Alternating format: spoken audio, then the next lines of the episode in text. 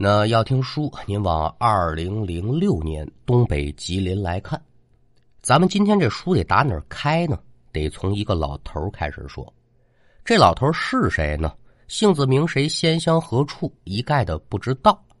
那这就有问题了，啥都不知道，这老头从哪儿来的呢？新鲜了点小严做梦的时候梦到的，梦中只见这老爷子得七八十岁的年纪了。个子不高，矮胖矮胖的，身着一身薄袍，海下一缕花白胡须直至腹下。至于说手里拿没拿这个蹦白的白拐棒棍呢？这不知道。老头呢，背着手，撑撑撑几步，可就来到了小严的面前，开口可就说了这么一句话：“说赶紧的，赶紧的，啊，赶紧的，干嘛呀？你妈妈可要走。”说完这句话，白胡老头扭身离开，小严紧跟着可也就醒了。哎呀，原来是南柯一梦。虽然说是一个梦，但老头说这片话可让小严这心里不老顺序的，这心也是噔噔直跳啊。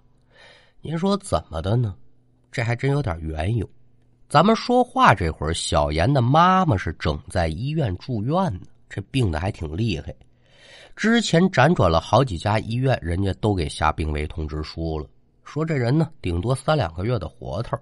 您说说，这个节骨眼上做这么一个梦，换做是谁能以平常心对待？说当没有这么八宗事，不可能。有心说再往下睡，看看能不能把这梦再给接续上啊？找这老头说清楚，问明白了，您到底怎么个意思？但他可睡不着了。之后这几天呢，老头也就没再来过。咱这做儿女的啊，心思都是一样的，都希望咱老爹老娘呢，硬硬朗朗、健健康康，多活些个年。小严也如是一样，说花多少钱我不在乎，我盼的呢，就是在我老娘身上能有奇迹出现。这片心能理解，人之常情。可自打这天开始，小严妈妈这身体可得说是一天不如一天，一时不如一时。尽管说能用上的治疗方法可都用了，依旧是没把这人给留住。一周之后，小严妈妈可就带着遗憾和对亲人的眷恋，撒手人寰，含泪而去。对于至亲的离世，对小严的打击还是挺大的。悲痛之中吧，将老母亲葬埋，小严的生活照旧。可说那白胡老头到底是谁呢？一直没答案。这老头说的还真挺准。那有书则长，无书则短。时间一晃，这日子可就来到了三年之后。这天呢，小严坐着火车由打外地往家里头赶，坐着坐着呀，这人可就睡着了。睡的功夫不大，这梦呢紧跟着可就来了。梦中呢，小严就梦到自己过世多年的姥爷了。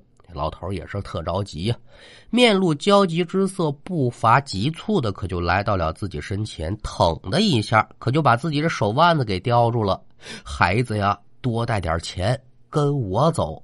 小严自然是不明就里，肯定就得问呢。哎呦，老爷您您这怎么个情况啊？嗨，怎么个情况啊？了不得了，你妈妈在下面过桥呢。一共就三次机会，前两次都没过去，最后这一次要再过不去，这麻烦可就大了。你呀，跟我走吧，多带点钱，看看咱能不能疏通一下，打点一番。说着话，老爷子拉起小严，可就往前走。这边一使劲儿呢，小严紧跟着可也就醒了。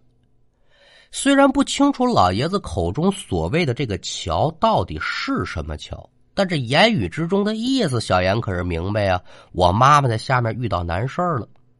对于鬼神之事，小严虽不全信，但也是略知一二。更何况说是自己的至亲呢？下了火车之后，这小严也是急匆匆的，可就找到了附近的一座庵堂，找到庵主住持，将来意讲明，是这么这么这么回事儿。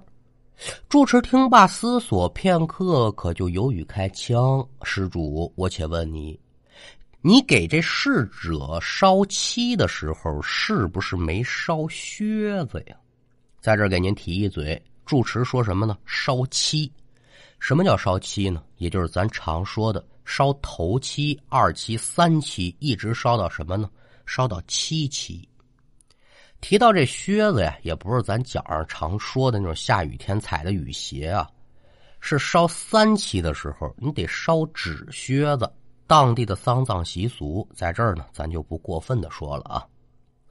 住持这边话问罢，小严脑中一回忆，对，住持说这没错。当时我给我妈妈烧三七的时候，确实是把这档子事儿给忘了。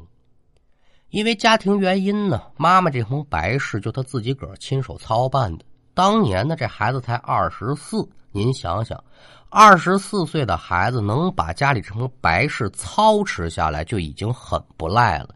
您说面面俱到，这这这难点一见小严点头，住持可又说了：“哎呦，这个人吧。”过世之后要过往生桥，没这靴子，这桥你就过不去。转世投胎这事儿你可就谈不上。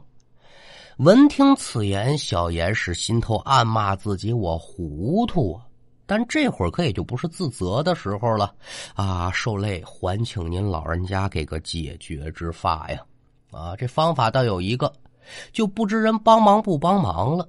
你一旁安坐，待我试上一试。说着话，只见住持拿出了纸笔，可得说是刷刷点点，连着写，带着画。但是这具体是写的什么，画的什么，这小严看不懂，但是他也不敢多问呢。之后呢，住持带着小严可就来到了大殿前，二人是相继跪倒在地。住持手拿这张纸举过头顶，口中是念念有词，说的什么也听不真着。待到住持念罢之后，可就把手中这纸拿火给点着了，放在身前。接着小严就瞧见呢，原本正在燃烧的纸突然是噼啪作响，一直等到这纸烧完了，这个噼啪声才算是消失不见。嗯，这玩意儿新鲜哈。再瞧这住持呢，脸上也从之前的严肃变得有点这么个笑模样了。哎呦，这算是行了，孩子呀。这事儿呢，神明愿意通融了。刚才那个响动呢，就算是回应。晚上十点以后呢，你呢得准备点东西。哎呦，您快告诉我准备什么？你得准备九斤十二两的烧纸，在十字路口烧了，这事儿可就算是过去了。见此时有了办法解决，小严自然是安心不少。谢过住持，小严按照住持的嘱咐，晚上十点过后找了个十字路口，把这纸可就给烧了。打这之后呢，他也就没再做过类似的梦。一段时间过去，小严还特意又去了这个安堂，一是感谢住持出手相助，二一个呢也是想问问住持，确定妈妈有没有过桥，现在过得到底怎么样啊？也许说是天机不可泄露，反正住持没细说，只是说呢，小严妈妈呀，现在在第六层，天天扫地，过得还不错。再有个十来年呢，可就能脱生了。住持虽然没有明说小严妈妈所在这第六层是哪儿，但据猜测呢，应该就是十八层地狱的第六层。这是什么呢？同住地狱啊！但甭管说人在哪儿呢，你只要说过得还行。我这做儿女的也就心安了，这事儿到这儿可以算是结束了。弹指一挥间，咱这说书的嘴可快，这日子一晃就来到了今年啊，二零二一年的四月初。眼前儿清明节就到了，上坟祭祖这是自古传下来的习俗，小严自然也要尊崇习俗，给亲人上坟烧纸以祭哀思。放下小严如何上坟不表，咱就单说清明节这天晚上，约么八点来钟，小严步行往家里赶，一瞧前方路上有好几堆刚刚燃尽的纸灰，心里头明白这是有人回不去家，特意在路边呢给家里人寄点钱过去。咱之前讲过一期关于这个烧纸的故事啊，小严也听过，他知道这烧完的纸呢不能随便踩。所以他来到近前之后，就特意绕过去了。前面几步还则罢了，他有意呀。可当走到最后一个指挥堆的时候啊，小严突然好像被什么东西给绊了一下，紧跟着呢，就听到“嗯”，真真珠珠、清清楚楚这么一声。这边赶紧朝脚下一看，却发现呢地上什么都没有，周围一个人也没有啊！您您说这恩是从哪儿来的？不清楚。许儿说呢，自己心里紧张过敏，暗道奇怪，但他可没多待，叉叉叉迈脚步继续往前走。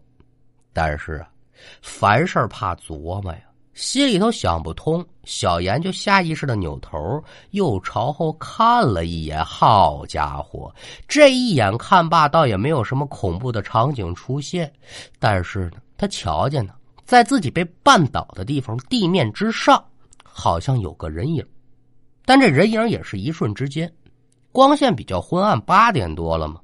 小严只当自己是花了眼了，没特别在意，继续往家走。过了有这么几天，小严呢，这个女孩子嘛，生理期来了。在第六天的时候，小严又做了个梦，梦中呢，这孩子拉着这么一行李箱，在机场准备坐飞机，要去哪儿呢？咱不知道。可刚走到半道，小严就瞧见呢，有打自己的两侧蹭蹭出来俩男的，来到窃前室，不由分说拉着小严就往前走。但你要说这俩男的穿的什么、戴的什么、长什么模样，小严到现在他也想不起来了。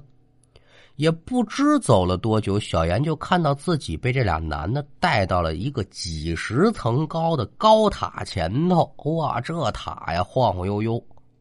穿过塔门进去之后，小严就看到塔里面还有不少人，男女老幼，长相各异，但他们身上穿的衣服可都一样的。上半身是白色的亚麻短袖，下身呢同等材质的短裤，一个个埋着头来回的走，都不言语。小严一瞧这个，呵，纳闷啊，我这是被带到哪儿了呢？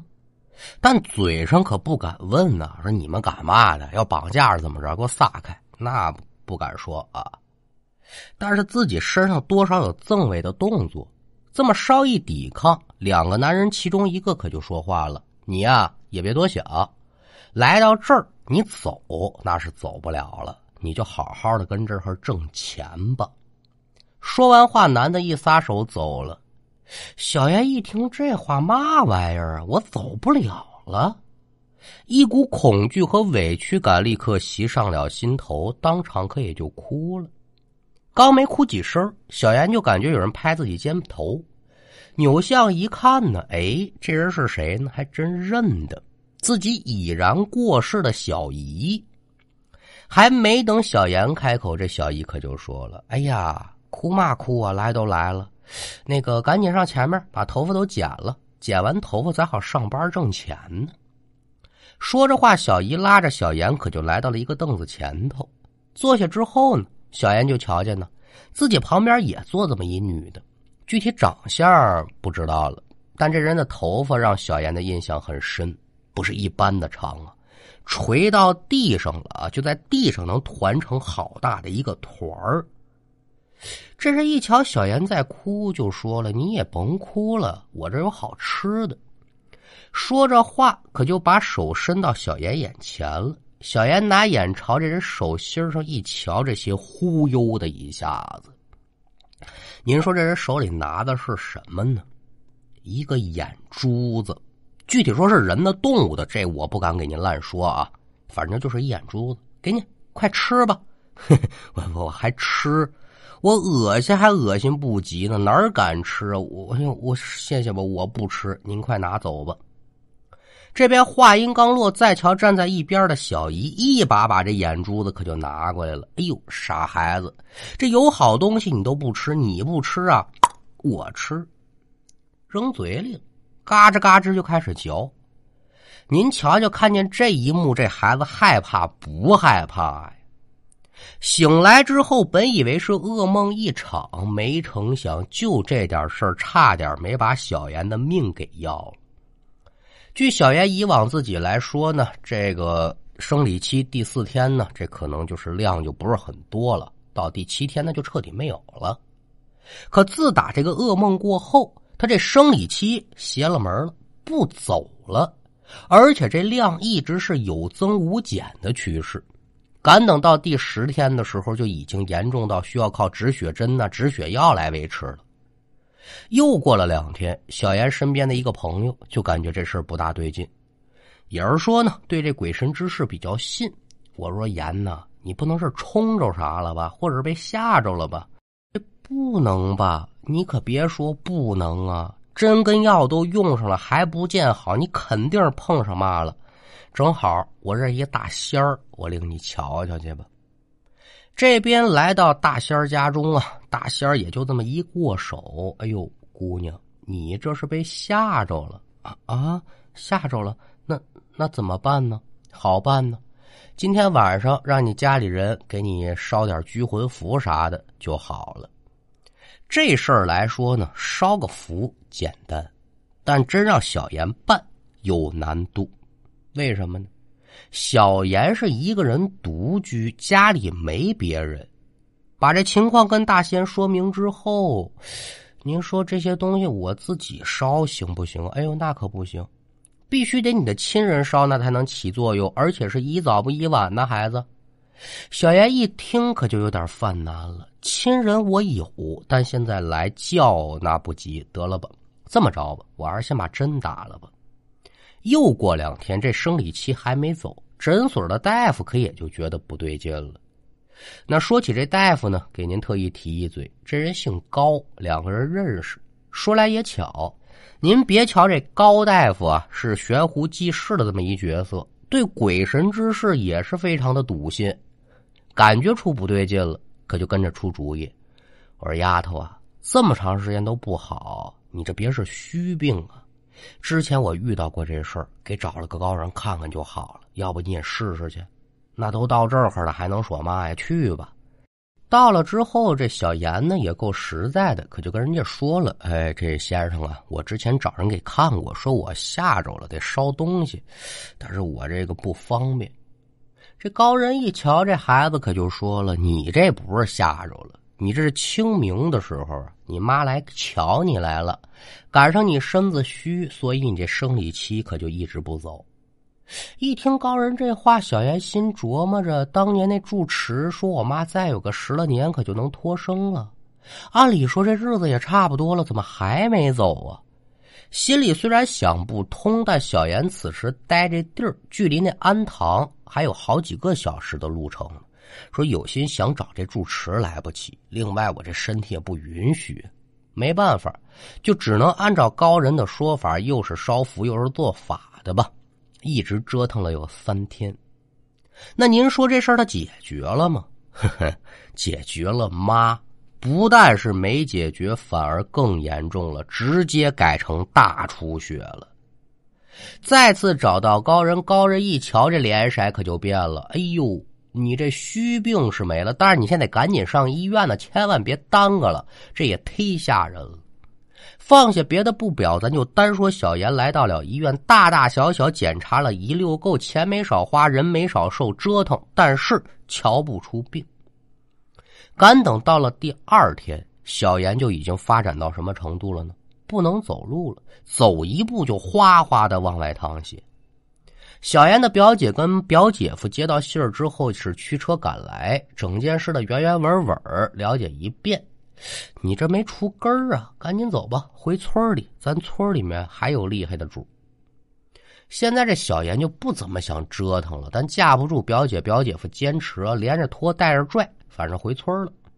这回表姐给找这个人呢，是一八十多岁的老太太，这人多多少少有点道行。领兵抱马，家里头立着堂口。见到小严之后呢，老太太就开始燃香问事儿。这香呢，也是烧到一半老太太就说了：“我说姑娘啊，你这可不是吓着了，也不是你妈来了，你这是被冲着了，冲着了。前些个日子呀，清明的时候有小鬼上来收钱，你从人家身上跨过去了，这是大不敬啊，那还不折腾你？”哎，老太太此一语可得说是老龙正在沙滩卧，室一语点醒了梦中人呢。想起来了，清明节那天晚上，我的确有这么段遭遇。老太太已经讲明白了，自然可以就不用再明说了，只求这个解决之法，倒也简单。一炷香点燃之后，就拿着在这小严额头啊这边烧着，老太太口中可就念叨着了。直到这个香燃尽，老太太说：“行了，没嘛事，保你明天量少，后天没。”您要说老太太这话准不准？邪，他也就邪在这会儿了。当天晚上这出血量就减少了，到了第二天之后，这血量还真就是没多少。第三天一觉醒来，一点没有。不单单说这事儿邪乎，小严做那梦也邪乎呀。因为回想起来梦中的场景，压根儿就跟后面的事他也不搭嘎。有心想闹明白了，可是问了好几位，就连老太太跟安官的住持也没说出个子丑寅卯，闹不清楚怎么回事。但是说呢，反正你多多少少注意吧，这预兆不老甚好的。世间万事万物本是如此啊，说不清道不明的也是太多太多，也因为无法探明其中的缘由呢，这才有了咱们一个又一个令人匪夷所思、邪乎诡谲的故事。那书说至此，咱们今天这一段故事也就告一段落。